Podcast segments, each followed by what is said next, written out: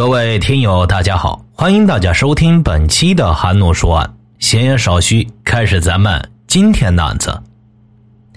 对于很多上班族来说呢，在清晨早高峰时期，乘搭一辆黑车并非新鲜事情，尤其是在部分交通不便的地段，更是很平常的事。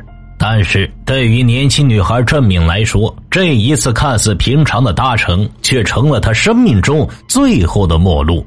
时年二十三岁的郑敏，老家山东莱芜。二零一五年七月，大学毕业后的她留在济南，在顺泰广场附近一家建筑设计公司工作。案发时租住在利诺阳光科技园小区，平时经常乘坐幺三六路公交车上下班。作为家里的小女儿，尽管刚参加工作，工资并不高，但她每月都会按时将工资交给父母，补贴家用。直到二零一五年九月案发时，他才刚工作满两个月。根据监控显示，二零一五年九月十一日上午八点二十分左右，天下着灰蒙蒙的小雨。在京石东路利诺科技园公交车站附近，身穿牛仔裤、背着双肩包的郑敏正独自一人在等车。他准备搭乘公交车前往顺泰广场上班去。由于公交车一直没来，郑明显得有些着急。几分钟后，一辆浅色奔腾牌轿车经过郑敏的身边，并停了下来。在与车上的司机交谈了几句后，郑敏搭乘这辆私家车便离开了。他当时是坐在副驾驶座上的。郑敏上车后，车辆由东向西行驶了二十多分钟之后，便失联了。据郑敏男友高某证实，案发当天大约在八点四十分左右，他接到了郑敏的来电，但接通电话后，电话那头却没有传来任何声音。在接连大声问了几句之后，电话另一头的郑敏仍然没有回应。十几秒钟后，他挂断电话又拨了过去，可是一直没人接听，这让高某感到更加纳闷了。十分钟后，高某再次拨打过去，郑敏的手机却关机了。此后一直到十点，高某多次拨打郑敏的手机，但一直是关机的。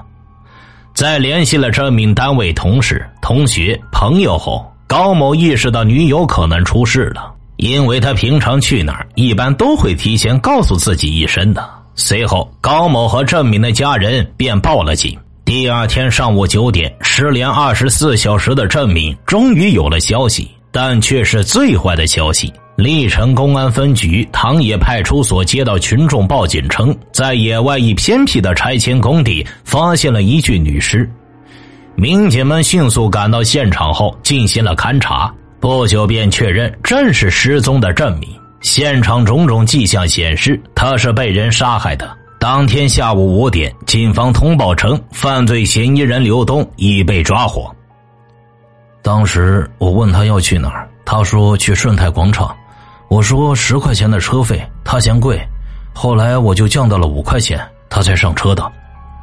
七月二十日下午，坐在被告席的刘东身穿灰色短袖上衣、短寸头，语气异常平静的说起了案发当时的情况。根据他陈述，在走了几分钟后，他发现轿车快没气了，需要绕道去趟加气站。我当时就问他：“你有急事吗？着急的话，我先送你。”没事的话，我先载着你去加气，然后再把你送过去。在征求了郑敏的意见后，他开始往加气站的方向行驶。没想到，在几分钟之后，郑敏开始抱怨上班要迟到了，要求先送他去顺泰广场，要不然就下车。就因为这样，双方开始发生了争执。刘东将车临时停靠在路边的一处电线杆旁。我当时说下车也可以，车费得给我，我也拉你走了一段路了。他就从包里边拿出三块钱甩到仪表盘上，我当时就不愿意了，说好的是五块，我就问他再要两块钱给我，他说还没到地方，不愿意给我，我就说你不给钱就别想下车。就这样，我们因为这事儿吵了起来。后来他又说我是开黑车的，要报警抓我，让警察扣我的车。我当时一慌，就掐了他脖子一下，其实只是想吓唬吓唬他。他又踢了我一脚，我就又开始掐他。这个时候，他的电话响了，我一紧张就掐得更紧了。过了一会儿，电话就不响了，但我发现他已经不动了，身上、脸上已经开始发紫。刘东表示，在车上将郑敏掐死后，他很紧张，开始驾车拉着尸体疯狂逃窜，准备找地方抛尸。刘东先是驾车来到一处水塘，想找几块大石头，用绳子拴着抛到水塘里边。因为发现水塘边有人，他便继续驾车逃窜，最终在一处四下无人的偏僻工地，将郑敏的尸体扔在了路边。途中。刘东搜走了郑敏随身携带的钱财物品，并擦拭了座椅上的血迹，并扔掉郑敏的手机和双肩包。之后驾车去了汽修店，把轿车前面两个座椅换上新的座套之后，就回家了。在之前的侦查阶段，刘东曾经提出精神鉴定申请，鉴定结论证实刘东作案时精神正常，具有完全刑事责任能力。对此，刘东的辩护律师提出，根据现有的鉴定材料，不排除刘东患有精神疾病的可能性。辩护律师称，被告人有家族精神病史，请求法院酌情考虑。根据了解，被告人刘东是家里的独生子，没有作案前科，家庭条件也不错，有其他职业，闲暇时间则开黑车赚钱。二零一四年的时候，在与前妻离婚后不久，刘东又结了婚。案发时，他的妻子刚刚怀孕四个月。他一边说着不要报警，一边打开车门要下车，因为我车没有熄火，他不会开门，就一直打不开。刘东表示，当时因为郑敏一直说要报警，他开始变得很紧张。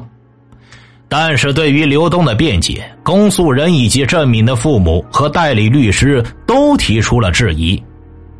你说你为了两块钱要掐死一个小女孩，这从情理上说得通吗？一个弱女子能对你有多大的威胁？你非要下这么重的手？你还说自己脑子当时一片空白，那怎么还清楚的记得连着掐了被害人两次呢？你把被害人给掐死了，就没有想过要送到医院抢救吗？这、这、这大早上的，我肯定也不是为了杀人才出门的。当时脑子里边就是一片空白，我真不知道发生什么样就成了这样了。你明白吗？面对这一连串的质疑，刘东回答的有些不耐烦。我我想过送他去医院的，可是我也害怕呀。作为被害人家属，郑敏的父母提出了刑事附带民事诉讼，要求刘东赔偿交通费一点八万元、住宿费两千元、丧葬费三万余元。对此，刘东的辩护律师表示愿意赔偿相关的损失，同时，刘东的父母也筹集了三十万元，准备赔偿给被害人家属。据了解，郑敏的家庭条件并不好。郑敏出事后，他的父母整日以泪洗面，整个家庭都失去了动力一般。但是对于赔偿一事，郑敏的父母的代理律师表示，除了这五万多的必要花费，我们原则上不接受其他任何赔偿，只希望法庭严惩凶手，判处其死刑，立即执行。不管是因为两块钱车费，还是因为语言争执，都不是任何人可以剥夺他人生命的理由。被害人是被掐死的，这与锐器钝器击打致死不同。要用两只手将一个成年人掐死，需要相当长的一段时间。这可见被害人有着故意杀人的主观想法。我请求法院对他判处死刑，立即执行。在庭审辩论环节，郑敏的父母代理律师指出，案发后。郑敏的老家村里七百多名村民联名写了一份请愿书，并分别签字、摁手印。他们可以证实，郑敏从小就乖巧听话，在村里是出了名的孝顺孩子。没想到啊，大学刚毕业就遇害了。他们一起要求法院一定要严惩凶手。此外，郑敏生前所在的公司也为他出具了请愿书，证实郑敏平日里勤奋好学，请求法院一定要严惩凶手。在当天的庭审中，代理律师还提交了郑敏的几十名大学同学出具的请愿书，证实郑敏上学期间性格开朗，人缘极好，是学校的优秀毕业生，也请求法院判处被告人死刑，立即执行。经过近两个小时的庭审，法官宣布休庭，据悉该案将择期宣判。那最后这个案子是怎么判的呢？二零一六年九月二十四日上午，济南中院开庭宣判了这起故意杀人案。被告人刘东犯故意杀人罪，判处死刑，同时判决其赔偿附带民事诉讼原告人经济损失四万余元。一个年轻女孩就因为两块钱失去了宝贵的生命。在叹息之余，主播也要提醒一下各位单身女性听友。若在不得已的情况下搭乘陌生车辆，遇到危险，我们该如何自救呢？